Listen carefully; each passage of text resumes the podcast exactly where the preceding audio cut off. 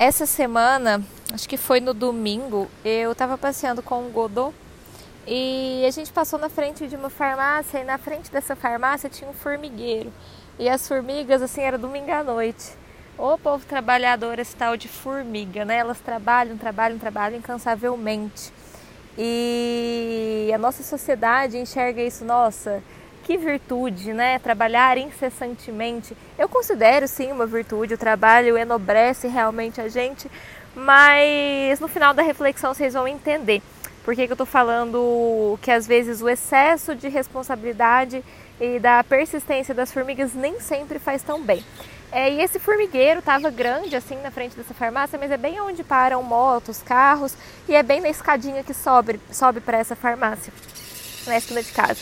Então, quando eu vi aquele trabalho árduo das formigas no domingo à noite, pensei: nossa, amanhã, segunda-feira, vai vir alguém e vai destruir esse trabalho que elas levaram tanto tempo para para fazer. Tudo bem, fui, passei com o Godot, voltei e ontem percorri o mesmo caminho. Dito e feito, o formigueiro tinha diminuído, alguém foi lá, né, é, destruiu o formigueiro e as formigas estavam lá trabalhando de novo incessantemente para é, reconstruir esse formigueiro. Elas sabem que é um lugar inapropriado? Não, elas não têm essa consciência, porque elas viram, ah, é, tem um buraquinho aqui, é, tem material para gente pegar para construir, não sei do que é feito um formigueiro, mas é, é, tem um material, né? Tem, a gente tem os recursos materiais, é um ambiente legal para a gente fazer o formigueiro. Não interessa que a gente está assim na, na porta da farmácia, que não é um lugar é, que os humanos consideram legal. A gente quer fazer o formigueiro aqui. E aí, o que, que acontece? Muitas pessoas podem olhar, nossa, mas olha que bonita a persistência dessas formigas. Mas nesse caso, é, se as formigas decidissem, nossa, muito bacana o nosso esforço, realmente a gente tem tudo que a gente precisa nesse lugar, mas não está dando certo. Então, será que talvez a gente tenha realmente tudo que a gente precisa? E nesse caso, se as formigas se reunissem e pensassem, olha galera, eu sei que a gente foi persistente, a gente tentou, mas e se a gente fizer o mesmo formigueiro em outro lugar, de uma maneira diferente? Então, destruir o formigueiro não é sobre a gente desistir dos nossos planos, desistir dos nossos sonhos, mas é sobre a gente perceber e abrir espaço para que a vida, Deus, o universo, mostre que existe um lugar melhor para a gente realizar os nossos sonhos.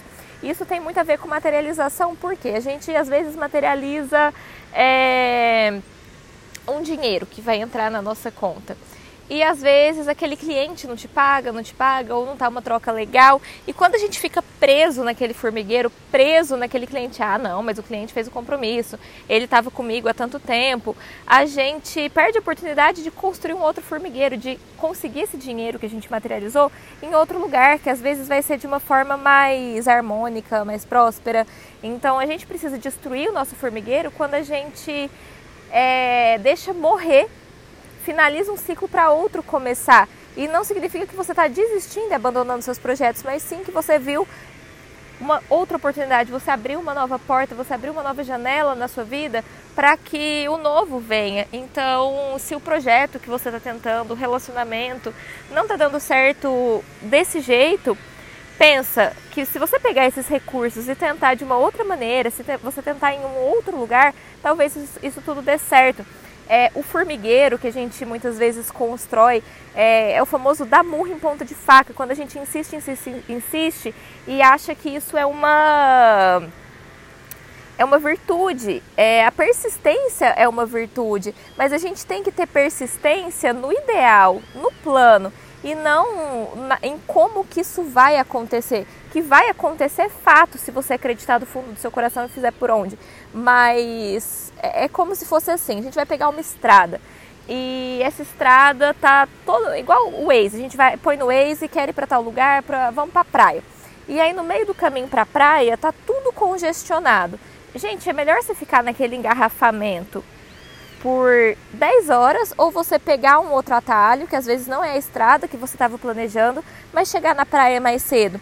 Então, destruir o formigueiro é sobre a gente ver o novo se abrindo na nossa vida e muitas vezes entender que algumas desistências, algumas mortes são porta de entrada para uma transformação muito melhor.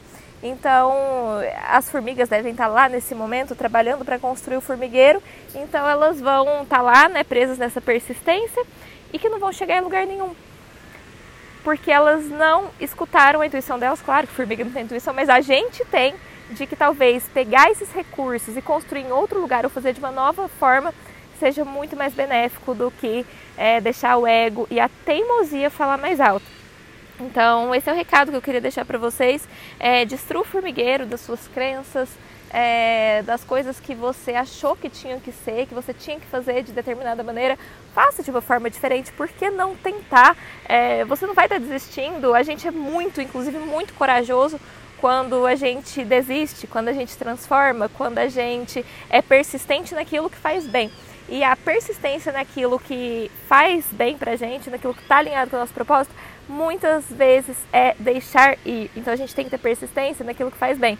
E se está é, incomodando, se está pesado, se não está fluindo, é porque essa persistência já virou um formigueiro que está instalado no lugar errado.